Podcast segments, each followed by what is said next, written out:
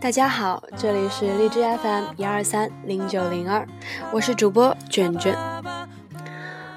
今天呢，这期节目讲的是韦德健美原则。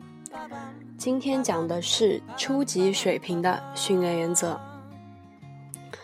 好，第一点，渐增超负荷训练原则，使肌肉逐渐增加负荷，并让肌肉受到更强烈的训练，是增强任何身体素质的基础。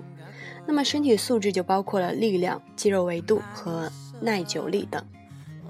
比如说，要增长力量，就必须使用较大的重量。如果要增加肌肉维度，不仅要采用越来越重的重量，还要增加训练组数和每星期的训练次数。如果你要加强局部肌肉的耐久力，就要逐渐减少组与组之间的间歇时间，或者增加训练组数和训练次数。这一切都要逐逐渐增长。那么，超负荷训练是所有体型训练法的基础，也是韦德健美法的基础。补充：通常在超力量或大强度训练中使用。第二点，多组数训练原则。韦德健美法初创期。很多的专家建议，有理想的健美运动员在他们的训练课程中，每个动作只做一组。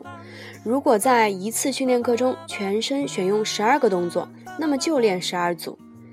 在早期，韦德原则就首先提出了多组组数，有时候每个动作最多三到四组的训练原则，以便使每个肌肉群。都能完全彻底的得到锻炼，并达到最大限度的肌肉膨胀。在不同的训练课程中呢，要根据自己的体力情况和所锻炼的部位的强弱情况，安排合适的训练组数。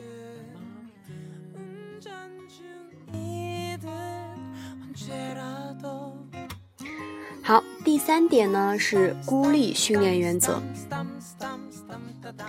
不同的肌肉群可以一起练，或者相对的各自独单独分开练。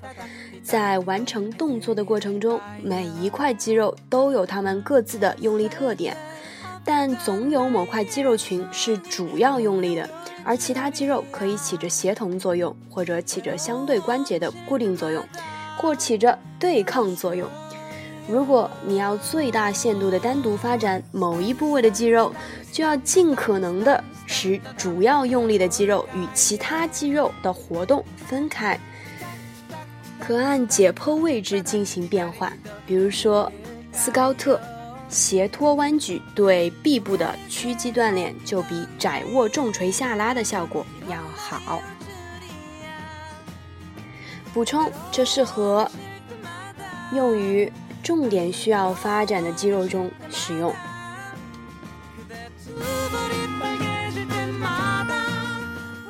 好，第四点是肌肉全面训练原则。要使肌肉不断增长，就不能采用某个不固定不变的锻炼课程。如果固定采用相同的动作组数、次数和角度。就不能使肌肉获得全面的强度刺激，因此要使肌肉不断的增长或获得全面刺激，就必须采取全面锻炼。